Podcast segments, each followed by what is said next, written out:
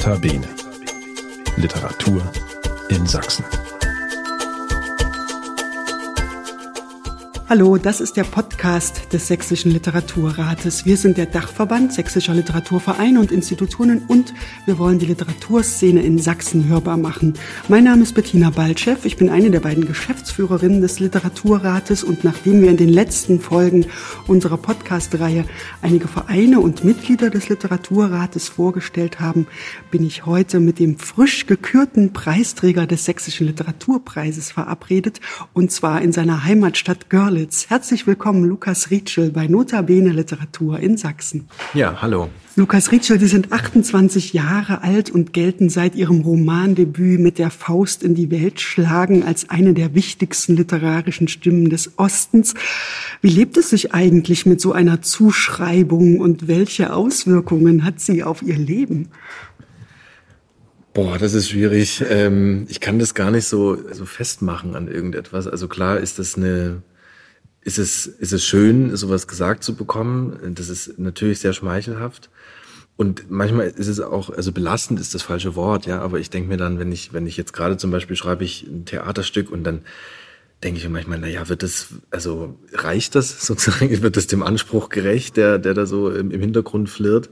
Wird das so gut und schaffst du das? Und dann, wenn ich mich aber davon, ich muss mich davon befreien, das ist ganz wichtig, sonst steht mir das einfach nur im Weg und also es ist jetzt nicht so, dass mir das jeden Tag gesagt wird. Ne? Also ich, ich habe schon große Ruhe davor und das ist irgendwie auch das Nette, dass in Görlitz das irgendwie auch gar keine Rolle spielt. Also ich habe hier einen Freundeskreis, die haben mit Literatur jetzt, die lesen gerne, aber die haben nichts mit diesem Betrieb zu tun, die schreiben selber nicht. Und das ist für mich wahnsinnig wohltuend, mit Menschen umgeben zu sein, die, die andere Dinge an mir schätzen und nicht mit mir befreundet sind, weil sie glauben, ey, das ist ja irgendwie ein Nachwuchstalent oder was auch immer. Also das ist toll. Das schätze ich dann wiederum sehr. Ja. Ja, das wäre jetzt sogar meine nächste Frage gewesen. Die literarischen Zentren des Ostens sind ja gemeinhin dann doch die großen Städte Leipzig, Dresden und Berlin. Sie wurden in der Lausitz geboren, Sie haben in Kassel und Görlitz studiert und Sie leben auch heute hier in Görlitz. Ja, diese Vorteile in der Peripherie zu leben und zu arbeiten, die haben Sie gerade genannt. Gibt es denn auch Nachteile, wo Sie manchmal denken, naja, ein bisschen Inspiration der Großstadt könnte ich gebrauchen? Oder ist es gerade die Ruhe, die man natürlich auch zum Schreiben braucht? Die Ruhe die ist manchmal, glaube ich, aus, aus so einer städtischen Sicht, mag die hier vorherrschen. Ich, ich nehme das gar nicht so ruhig wahr. Es ist einfach trotzdem viel los und manchmal sehr unübersichtlich. Aber was ich eben sehr schätze, ist, dass ich, dass ich nicht in so einen Blasen äh, unterwegs bin, sondern dass es viel leichter ist für mich, andere Menschen hier zu treffen und mit an, also einfach einen Austausch zu haben, glaube ich, auch mit Milieus, von denen ich mich in, in Großstädten sehr gut absondern könnte. Und das ist für mich dann die eigentliche Inspiration. Also mit diesen Stimmen konfrontiert zu sein, auch einfach in der, in, in der Stadtpolitik konfrontiert zu sein, in meinem Umfeld, in meinem persönlichen und das ist dann schon etwas, was, glaube ich, hier stärker ausgeprägt ist als in, als irgendeiner Großstadt, wo ich mich besser verstecken könnte. Und dann, also natürlich gibt es Nachteile. Das geht damit los, dass ich mit dem Zug hier nicht so schnell wegkomme und dass ich immer über Dresden, Leipzig oder Berlin fahren muss. Und das ist wirklich, es ist wahnsinnig anstrengend, diese fast, ja, zwei Stunden Zugfahrt, bis man dann zu irgendeinem größeren ICE-Anschluss kommt. Und äh, Lesereisen sind, sind schön und toll, aber dieses Rumgejuckel, also das ist so nervig. Ja, da wünschte ich mir einiges, dass es besser liefe. Und dann also Internet, das, also das sind also so die klassischen Peripheriethemen. Und da sollte man jetzt eigentlich bei so einer Mittelstadt wie Görlitz nicht davon ausgehen, dass die vorherrschend sind. Aber da muss ich sagen, da haben die Bayern und vor allem die CSU ja großartigen Job gemacht, dass sobald man also in den Freistaat Bayern fährt, da fährt man ja durch, durch Nester, die sind nicht größer als Görlitz und die haben alle einen ICE-Anschluss. Also da, da zahlt es sich aus, dass man lange Jahre den, den Bundesverkehrsminister gestellt hat. Das ist, glaube ich, eine Lobbyarbeit und eine, eine Art von Eigeninteresse durchsetzen. Das, da können wir uns im Osten vielleicht ein bisschen was abschauen auf lange Sicht. Ja. Das werden wir auf jeden Fall versuchen. Ja, Sie sind 1994 geboren. Sie haben die DDR also gar nicht selbst mehr erlebt. Trotzdem sind natürlich die Auswirkungen der deutschen Teilung ein zentrales Thema, das Sie interessiert in Ihren Büchern, nicht nur in Ihrem Debütroman, der davon handelt, auch Ihr zweiter Roman Raumfahrer und auch das Theaterstück Widerstand, das im Mai in Leipzig Premiere hatte. Die drehen sich alle um die Verquickungen der Generationen vor und nach der Wiedervereinigung.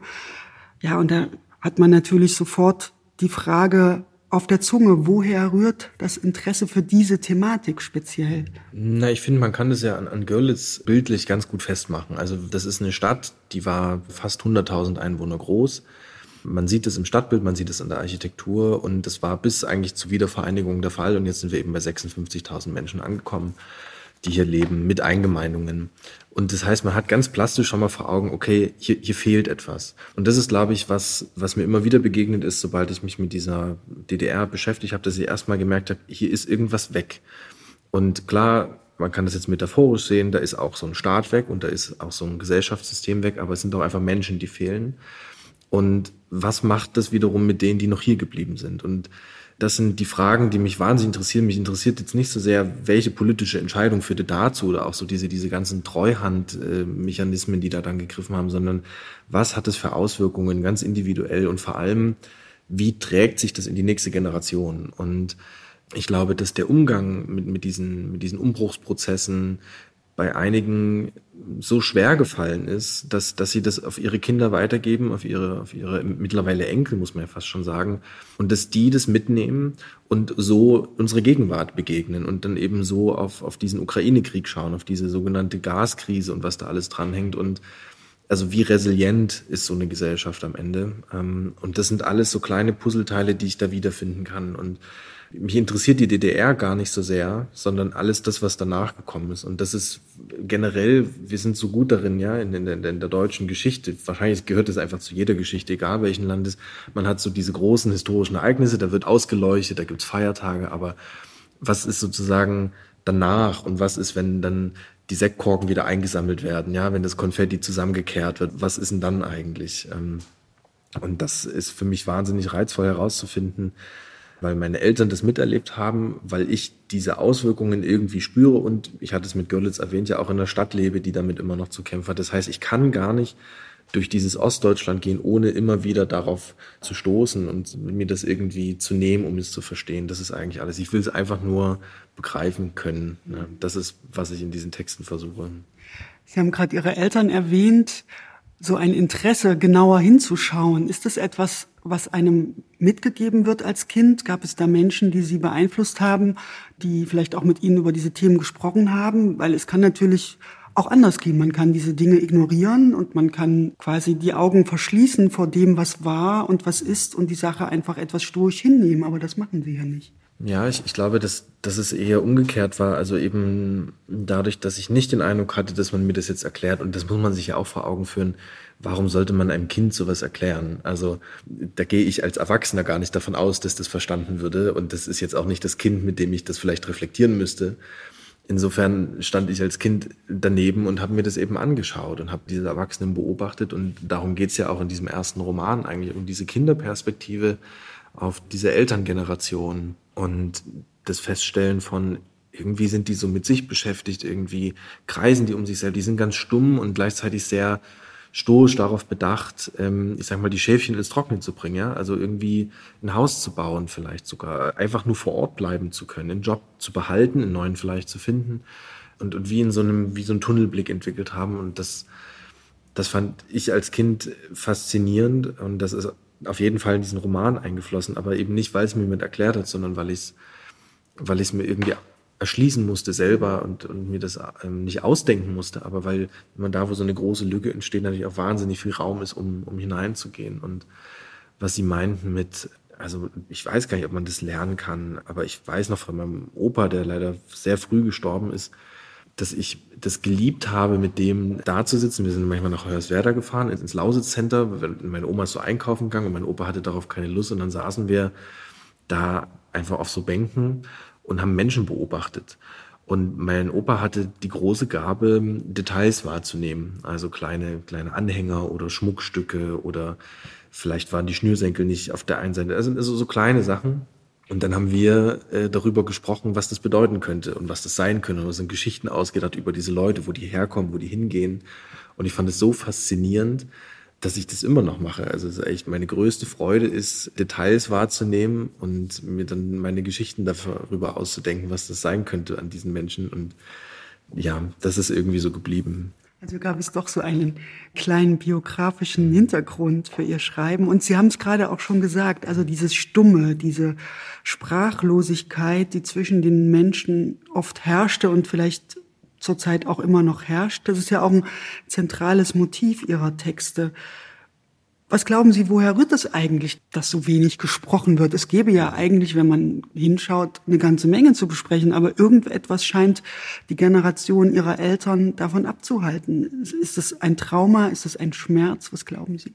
Hm, also bevor ich das vielleicht mit den Eltern, Großeltern oder eben mit den Kindern besprechen kann, ist es, glaube ich, ja vor allem wichtig, das selber mal reflektiert zu haben und diese dieses sich mal hinsetzen, mal Zeit nehmen, reflektieren, was bin ich eigentlich geworden? Und dann muss man sich vielleicht auch die Frage stellen, zwangsläufig, was hätte aus mir werden können, wenn das nicht passiert wäre, wenn das nicht gewesen wäre. Ich glaube, das geht erstmal voran. Dann stößt man wahrscheinlich auf Träume, die nicht erfüllt werden konnten, ja, auf, ähm, auf Wünsche, denen man nicht nachgehen konnte, weil man eben irgendwie erstmal gucken musste, dass man nicht arbeitslos wird, ja. Und wir sind heute in, in einer Zeit, in der es heißt, ja, und eine gewisse Sinnstiftung findet auch im Beruf statt und man, man müsste glücklich sein mit dem, was man macht. Aber es gibt eben ganz viele Menschen, die haben Umschulungen gemacht, Hauptsache, dass sie erstmal arbeiten konnten und hören das jetzt und denken sich so, na ja, ich habe das gemacht, um irgendwie Geld verdienen zu können. Die Frage stellte sich gar nicht, bin ich glücklich damit? Deswegen kann das manchmal auch nur wie so ein Hohn sein, sich da so anzunähern zwischen den Generationen. Und da ist, ist dann eben ganz viel Unverständnis. Mir begegnet es bei Lesungen ganz oft, dass vor allem, also ich würde sagen, das ist dann so meine Großelterngeneration, die dann zu mir kommen und mir sagen, ich werde aber auch gar nicht gefragt. Das Gefühl, meine Kinder und Enkel, die interessieren sich auch gar nicht dafür. Das heißt, das ist natürlich immer von beiden Seiten zu betrachten. Das ist erstmal, was, was möchte ich gerne mitteilen und aber auch, interessiert dich das eigentlich und möchtest du mir gerne zuhören? Das ist ein viel schwieriger Prozess, erstmal da an so einen Tisch zu kommen und, und sich da vielleicht auch zu überwinden. Deswegen sind die dann so unglaublich dankbar. Ich würde sagen, ich habe ein relativ altes Publikum tatsächlich, die, die das Gefühl haben, okay, hier ist jetzt einer, der, der interessiert sich mal dafür. Und wie oft ich dann nach Lesungen angesprochen werde und wie oft ich dann diese Lebensgeschichten bekomme, mit denen ich gar nicht umgehen kann. Also ich bin nach so einer Lesung völlig fertig. Ich habe dann auf dieser Bühne alles erstmal gegeben und erzählt und fall da in so ein kleines Energieloch und musste echt erstmal bräuchte Ruhe und Zeit. Und dann kommen die und dann bin ich da in so einer Seelsorgerposition, was ich, das kann ich nicht leisten, ja. Und gleichzeitig möchte ich den Leuten auch das Gefühl geben, ihr habt euch jetzt schon überwunden, mit mir zu sprechen, was ja auch so eine, so eine Sache ist. Und wildfremden Menschen, und den hat man vorher auf der Bühne gesehen, und dem dann auch noch dieses eigene Leben zu erzählen. Ich bin da unglaublich dankbar dafür, aber ich merke immer wieder, was da psychologisch eigentlich noch aufgearbeitet werden muss in diesem ganzen Umwandlungsprozessen, in dieser sogenannten Transformation, die da stattgefunden hat ja, dann können wir sagen, okay, über 30 Jahre ist das jetzt her und wir haben versucht, die, die großen Lücken mit Geld zu stopfen und wir, hier fließt immer noch Geld rein und gerade jetzt auch durch diesen Kohleausstieg und was da kommen wird, aber da ist eine ganz feine emotionale, psychologische Ebene und bei vielen Menschen ist es noch gar nicht angekommen, das zu verarbeiten und das irgendwie mal in Ruhe zu betrachten und vielleicht liegt es daran, also es war sehr weit ausgeholt mit, mit Ihrer Frage. Ich kann es natürlich nicht konkret beantworten, aber ich glaube, dass da liegt noch ganz viel verschüttet. Ja. Und vielleicht will man es auch manchmal gar nicht wissen. Dann ist dann so ein Schmerz und sich einzugestehen, ich hätte so viel anderes machen können aus meinem Leben, aber es war gar nicht möglich, weil irgendwie musste ich erstmal funktionieren, irgendwie musste ich Geld verdienen, irgendwie musste ich diese Familie ernähren. Und ähm, dann ist das, glaube ich, schmerzhaft da reinzufühlen. Ja.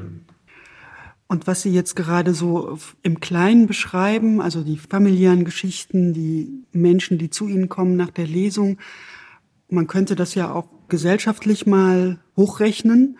Da habe ich mich dran erinnert, dass der Ostbeauftragte der Bundesregierung, Carsten Schneider, gerade seine Diagnose abgegeben hat zum Stand der Dinge. Und auch die war nicht gerade ermunternd, denn er sagt, es herrsche gegenüber den Ostdeutschen ganz generell, Zitat, Desinteresse, Unkenntnis und Mangel an Respekt. Nun sind Sie ja mit Ihrem Buch wahrscheinlich auch in Westdeutschland auf Lesereise gewesen. Können Sie das Urteil teilen? Können Sie es differenzieren? Wie, wie, sehen Sie das quasi gesamtgesellschaftlich? Weil das ist ja natürlich auch immer das Thema, das dann in den Zeitungen besprochen wird. Also ich, ich, ich habe den Artikel gelesen und konnte ihm folgen bis zu dem Punkt des Desinteresses, weil ich den Eindruck habe, auch das ist natürlich meine individuelle Wahrnehmung, aber gerade bei Lesungen, auch im Westen, das Interesse war nie größer. Und ich habe auch das Gefühl, also ich glaube, der Grund des Desinteresses, den kann man hinterfragen, weil der Grund war, so wie ich das wahrnehme, vor allem die AfD-Gründung und die Erfolge der AfD, vor allem auch in Sachsen und natürlich Pegida seit 2014 das war der, für mich der Anlass überhaupt dieser ganz neu begonnenen Ostdiskussion. Also die Frage war immer, was ist denn da eigentlich los und was läuft denn da schief bei denen und warum wählen die alle rechts, ja? Das finde ich sind seltsame Fragestellungen, weil sie den, den Blick so ein bisschen auf die naja, eigene Verantwortung vielleicht äh, verstellen und auf die auch eigenen reaktionären Kräfte im, im Westen Deutschlands. Aber es, es öffnete erstmal überhaupt das Interesse. Und ich, ich habe den Eindruck, das Interesse daran war noch nie so groß. Und es ist auch innerhalb des Ostens und innerhalb der ostdeutschen Generation noch nie so groß gewesen, sich mit diesen Nachwendeprozessen, mit der Elterngeneration auseinanderzusetzen. Den Eindruck habe ich schon. Und der Respekt, das wiederum, gut, das hat sich Olaf Scholz auch als, als große Kampagne damals auf die Fahnen geschrieben für seinen Wahlkampf. Das ist etwas, das finde ich interessant, dass die SPD das bemängelt, weil die SPD, so wie ich das wahrnehme, maßgeblich daran beteiligt war, dass dieser Respekt in der Gesellschaft verloren geht durch die Aufweichung vom, vom Kündigungsschutz in diesen ganzen Harzreformen und durch die Auslagerung innerhalb eines Betriebes in verschiedene Unterfirmen und Untergesellschaften, wo Menschen im gleichen Betrieb arbeiten, nicht das gleiche verdienen, nicht den gleichen Tarifschutz haben und vor allem nicht die gleiche innerbetriebliche Organisationsmöglichkeit. Und das finde ich dann auch ein bisschen seltsam. Das wird er damit nicht gemeint haben, aber gesamtgesellschaftlich betrachtet und nicht nur die Ostdeutschen betrachtet, ist das auf jeden Fall etwas, was die SPD intern dringend aufarbeiten sollte, dieses Respektthema. Aber was er in dem Fall meint, ist dieser zwischen westlich, zwischen Deu äh, ostdeutsche Respekt. Und dann sind wir ganz schnell wieder bei dem, was auch Steinmeier dann mal proklamiert hatte, also diese Anerkennung der Lebensleistung und was das eigentlich bedeuten soll und überhaupt, was die Ostdeutschen geleistet haben. Und das kann man dann wiederum, glaube ich, gar nicht groß genug einschätzen, denn dass da eine Revolution funktionierte, friedlich funktionierte, dass eine Annäherung funktionierte, das muss man sich immer wieder vor Augen führen. Noch nie in der Geschichte der Menschheit hat es so etwas gegeben, dass also zwei Staaten 40 Jahre voneinander getrennt sind und sich dann wieder gesellschaftlich versuchen anzunähern mit Geldern, die da geflossen sind. Also völlig utopisch, wenn man das aufschreiben würde. Das kann man sich gar nicht vorstellen, was das für Summen sind. Und da ist es manchmal völlig richtig zu sagen, ey, Respekt für das, was ihr geleistet habt, nicht nur mit dieser Revolution an diesem Tag und dann fiel die Mauer und das war irgendwie das Ergebnis, sondern alles, was danach kam, dieser mühsame Prozess, auch der Entmündigung, der Arbeitslosigkeit, der Umschulungen, alles das, was da dran hängt. Und jetzt hier zu stehen und sagen, wir haben das wieder hingekriegt, das ist wahrscheinlich doch etwas, was der Westen anerkennen könnte, ähm, wenn er die Sensibilität dafür hätte. Da geht es nämlich, glaube ich, schon mal los. Und ich finde aber auch, dass das innerhalb der ostdeutschen Gesellschaft etwas ist, was viel häufiger mal angesprochen werden sollte. Also Respekt, was ihr da gemacht habt. Ja, und ich gucke mir meine Eltern an und die waren damals jünger als ich heute, als das alles passiert ist. Und ich denke mir, ich hätte es nicht geschafft. Also Hut ab. Ja, also da kann ich ihm folgen. Ja, wie gesagt, Carsten Schneider hat seine Diagnose in einer Zeitung abgegeben. Und wenn man jetzt mal doch auf die Literatur schaut, Sie sind ja Schriftsteller, Sie sind ein Literat, dann hat man zugleich das Gefühl, Sie haben es gerade beschrieben, es gibt ein großes Interesse an den Themen und man hat auch das Gefühl, dass die Literatur aus Ostdeutschland, vor allem eben von jüngeren Autorinnen und Autoren, einerseits sehr gefragt ist und sich andererseits auch zunehmend mit diesem Thema beschäftigt. Also ich denke da natürlich an Ihre Bücher, aber auch zum Beispiel Ulrike Almuth-Sandig, Heike Geisler, Marlene Hobrack, Domenico Müllensiefen. Das sind alles Autoren, die gerade Bücher vorgelegt haben, die explizit sich auch mit diesen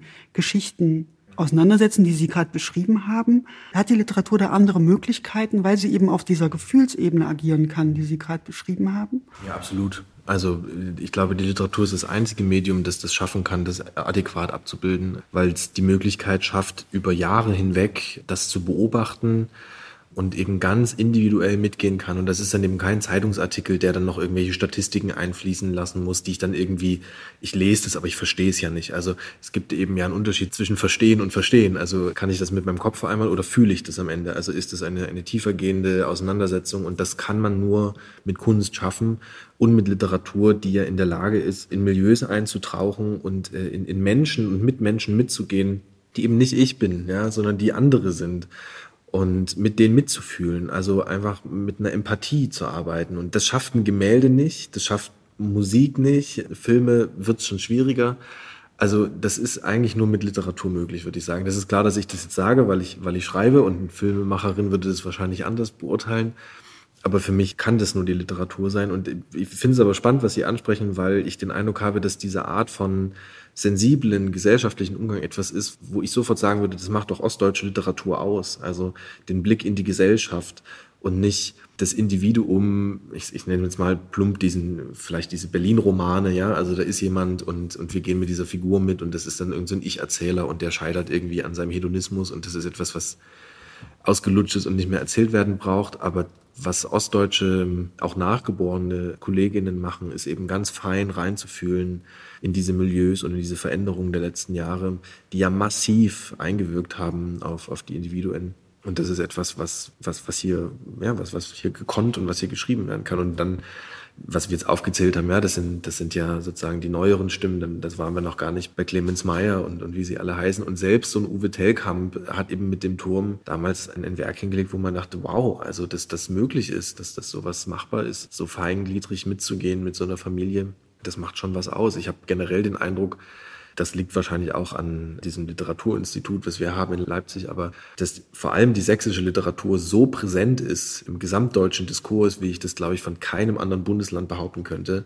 Und das ist wirklich eine kulturelle Macht, müsste man fast schon sagen, aber zumindest eine kulturelle Hegemonie, die die andere Bundesländer gar nicht haben. Und da muss ich sagen, ist, die, ist diese Wiedervereinigung absolut geglückt, weil wir hier völlig gleichberechtigt sind in einem innerdeutschen Buchmarkt und vielleicht sogar mehr noch gesehen werden. Das kann man jetzt auch wieder verknüpfen ne, mit Begida und dem, dieser Aufmerksamkeit, die ich vorher mal ange, äh, erwähnt hatte. Aber wenn ich mir anschaue, wie Telkamp jetzt mit seinem letzten Buch, was das für eine Aufmerksamkeit äh, gesorgt hat, dass also kein anderer westdeutscher Schriftsteller hätte das erfahren, glaube ich das ist beachtlich, welche kulturelle Deutungshoheit vor allem Sachsen hat innerhalb des deutschen und noch nicht mal, also des, des ostdeutschen äh, Kultur- und Literaturbetriebs. Das ist äh, erstaunlich. Ja. Ja, das hängt wahrscheinlich auch mit der Qualität zusammen, dass, wie Sie es gerade beschrieben haben, dass da offensichtlich ein Gespür da ist für gesellschaftliche Veränderungen. Man wahrscheinlich, wenn man, wenn man jetzt mal doch wieder bei der jüngeren Generation bleibt, ja, irgendwie einem mitgegeben wurde, wie Sie es gerade beschrieben haben mit Ihren Eltern. Es wurde vielleicht nicht darüber gesprochen, aber eben auf dieser Gefühlsebene hat man auch als Kind schon gemerkt, hier ist irgendwas anders, hier passiert was, wofür ich vielleicht noch nicht die Sprache habe, aber als Erwachsener findet man dann die Sprache in seiner eigenen Vergangenheit. Ja, total. Also ich hätte es auch nie gedacht, dass das, gerade wenn ich jetzt an, an das Debüt denke, dass dann Leute zu mir kommen und sagen, ey, das ist genau so war das bei mir auch. Und diese Typen gab es bei mir und diese Eltern gab es bei mir und wir haben auch so gesprochen und so war das ja nie angelegt. Es war ja nie geplant von, ich entwerfe etwas, was so anknüpfbar wie möglich ist, sondern ich erzähle natürlich viel von dem, was ich kenne und erlebt habe und scheinbar gibt es da aber kollektive Erfahrungen, die man teilen kann und die ähnlich sind, die Überschneidungen haben das finde ich wahnsinnig faszinierend, dass das möglich ist und dass auch das Literatur dann eben kann. Ja. Und gleichzeitig sind Sie nicht nur Schriftsteller, sondern Sie sind auch hier in Görlitz in der Stadtgesellschaft aktiv. Sie sind Mitglied des SPD-Ortsvereins und Sie engagieren sich für das Literaturhaus in der alten Synagoge. Was ist das denn für ein Ort und was haben Sie dort vor? Also da muss man ein bisschen ausholen. Wir haben in Görlitz zwei Synagogen und das große Glück, dass vor allem die neue Synagoge weitestgehend erhalten geblieben ist. Also neu klingt so als wie in Dresden, als wäre das so ein Neubau, sondern die ist von 1911. Ein damals sehr moderner Bau und die einzige historische Synagoge noch auf, auf sächsischem Boden. Und bevor diese Synagoge gebaut wurde, gab es eben eine alte Synagoge. Die war aber nie als sakrales Gebäude gebaut worden, sondern das ist eigentlich ein Gesellschaftstheater gewesen. Das wurde dann von der jüdischen Gemeinde damals angekauft, umgebaut. Und als die dann rausgezogen sind, wurde das wieder anders verwendet. Zu DDR-Zeiten zum Beispiel war das einfach nur ein Parkhaus ohne irgendwelche sakralen Elemente. Und das hat aber ein Ehepaar gekauft aus Köln, die versuchen wollen, das wieder in, in einen ursprünglichen Zustand zurückzubringen, beziehungsweise eben, also faktisch muss man sich den, den Zustand aussuchen, den man dieses Gebäude haben möchte, aber sie sagten, wir wollen, dass das wieder als Synagoge, als alte Synagoge, als erste Synagoge sichtbar wird, die es in Görlitz gab und dort wohnen und aber dort auch Veranstaltungen machen. Und ich bin da sozusagen ähm, mit rein und habe ähm, mich vor allem um die Organisationsstruktur gekümmert. Also ich habe das ja studiert, ja, also welche Vereinsform hat man, ja, wie kommt man an Fördergelder ran und alles das, also eher die administrativen Aufgaben. Inhaltlich will ich da gar nicht so viel mitmachen. Da bin ich froh, wenn ich auch in meiner Freizeit Dinge machen kann, die nicht unbedingt was mit Literatur zu tun haben. Dafür haben wir jetzt in Görlitz noch eine, eine Kunsthalle eröffnet, wo wir mit einem Team, deswegen spreche ich da in der Wir-Form, also bildende Kunst ausstellen, äh, zeitgenössische bildende Künste ausstellen aus dem Dreiländereck. Und das macht unglaublich viel Spaß, weil ich treffe mich mit all diesen tollen Künstlern und Künstlerinnen, die wir hier haben, die leider viel zu wenig Sichtbarkeit genießen und haben erstmal jetzt einen Ort geschaffen, wo das alles so zusammenkommt und sich bündelt. Und das ist etwas, was ich einfach, glaube ich, gelernt habe hier in meiner Zeit. Das bringt nichts, wenn jeder so sein Süppchen kocht, sondern man muss, um Aufmerksamkeit zu generieren, und das muss man irgendwie schaffen, weil sonst hat man keine Chance gegen Leipzig und Berlin, dann muss man die Kräfte bündeln. Und dann muss man eben gucken, dass man, ja, dass man sich zusammentut und idealerweise auch in einem Gebäude und mit, mit aller Kraft daran arbeitet. Und das ist irgendwie schön zu sehen, dass das gerade stattfinden kann. Wir haben das jetzt noch bis Oktober. Danach können wir nicht heizen. Also es gibt einfach keine Heizungen, da geht's schon mal los was uns die hohe Heizkostenrechnung erspart wiederum dieses Jahr. Das muss auch nicht nachteilig sein. Das ist alles noch in so einem Projektstatus. Ja, es ist toll zu sehen, dass es in Görlitz ganz viele Menschen gibt, die Lust auf sowas haben und dass wir Freiräume haben, noch haben, die wir dafür nutzen können. Das ist eigentlich so das Schönste an der ganzen Sache, ja, mhm. zu sehen, wie sowas wächst mit der Zeit. Jetzt haben Sie es schon erwähnt, es gibt auch eine neue Synagoge. Und die Verleihung des Sächsischen Literaturpreises wird am 6. Oktober in dieser zweiten Görlitzer Synagoge stattfinden, die Kulturforum auch genannt wird. Und der 6. Oktober ist in Görlitz auch ein besonderer Tag, ein kommunaler Gedenktag, der an die friedliche Revolution in dieser Stadt erinnert, an das erste Friedensgebet. Was hat es mit diesem Datum auf sich? Können Sie uns davon noch ein bisschen was erzählen? Da stecke ich gar nicht so sehr drin, aber es gibt ja die Möglichkeit für jede Gemeinde sogenannte kommunale Feiertage auszurufen. Die haben aber eigentlich eher, das ist eigentlich wie so ein Papiertiger. Also die haben jetzt gar keine richtige Bedeutung, weil man, also man hat da jetzt nicht frei oder so, sondern das ist eher, man versucht besondere Ereignisse der, der Stadtgesellschaft irgendwie herauszunehmen. Und das war hier eben dann dieser 6. Oktober mit der Frauenkirche, das ist hier mitten in der Stadt, mit dem Postplatz gleich in der Nähe, da ist dann auch diese Plakette enthüllt worden mit den Friedensgebeten und die, die ersten Demonstrationen, die einfach stattgefunden haben und was für Görlitz, glaube ich, ganz besonders wichtig war, weil man eben jetzt nicht, das muss man sich ja dann auch mal wieder vor Augen führen, es gab diese enge Verknüpfung jetzt nicht nach Leipzig, wo die, wo die Menschen schon zu anderen Zeiten auf die Straße gegangen sind und demonstriert haben, bis das hier angekommen ist, ja, und, und bis man das hier wahrgenommen hat. Ich meine, man spricht über Dresden, oft über das Tal der Ahnungslosen und da ist man hier noch viel ahnungsloser gewesen, so ganz an der polnischen Grenze ist das, glaube ich, nicht, nicht gering zu schätzen. Und auch das hat dann eben etwas mit Anerkennung zu tun und, und mit Respekt für, für, für diese Leistung. Und ich finde es gut, dass Görlitz sich entschieden hat, diesen Tag zu nutzen und, und daran zu erinnern, dass es auch hier Menschen gab, die mutig, einfach sichtbar unzufrieden waren, aber friedlich geblieben sind und ähm, mitgewirkt haben am Ende, dass diese Wiedervereinigung gelingen konnte und erstmal überhaupt dieser, diese Veränderung des politischen Systems. Ja. Ja, Lukas Ritschel, Sie haben ja schon einige Literaturpreise bekommen. Nächstes Jahr werden Sie Stipendiat der Villa Aurora in Kalifornien sein.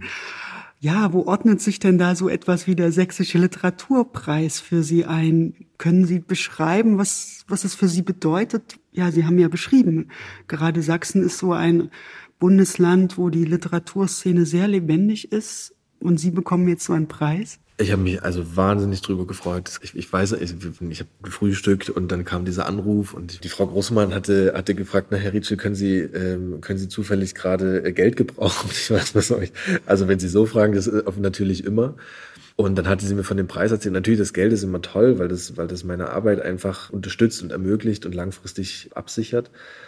Aber es ist eben diese Anerkennung dahinter, dass eine Jury von sich aus entschieden hat, wir, wir finden, das ist preiswürdig und dass es dann eben der sächsische Literaturpreis ist und nicht irgendwie, weiß nicht, der bayerische oder der niedersächsische, die ich nicht bekommen würde, weil ich da nicht lebe, das gehört dazu, aber ich meine, meine Arbeit findet hier statt und ich habe die meisten, mit Abstand meisten Lesungen hier, mit Abstand die meisten Gespräche in diesem Bundesland. Und ich finde es großartig, gesagt zu bekommen, dann, dann ist das auch preiswürdig und dann wird das ausgezeichnet und dann bekommt es eben den Sächsischen Literaturpreis. Und ich ich komme hierher, ich bin in diesem Bundesland aufgewachsen und alles, was ich bislang geschrieben habe, spielt hier irgendwie. Und das ist toll. Also ich bin da extrem dankbar dafür, extrem dankbar, dass das gesehen wird, dass das so eingeschätzt wird und dass jemand glaubte, das auszeichnen zu, zu müssen, zu können, zu wollen. Ähm, das ist, es fühlt sich wahnsinnig surreal an, aber es ist sehr schön. Ja. Ja, vielen Dank, Lukas Rietschel, für das schöne Gespräch und nochmals herzlichen Glückwunsch auch von mir zum Sächsischen Literaturpreis 2022. Vielen Dank. Danke für das Gespräch. Und das war wieder eine Folge von Notabene Literatur in Sachsen, dem Podcast des Sächsischen Literaturrates. Mein Name ist Bettina Baltschew. Schaut auf unserer Website vorbei, da findet ihr alle Gespräche mit Vertretern der sächsischen Literaturszene, die wir in dieser Podcast-Reihe bereits geführt haben. Und diese Reihe lässt sich natürlich auch bei allen einschlägigen Streaming-Diensten abonnieren. Also dann, bis bald, wir hören uns. Notabene. Literatur in Sachsen.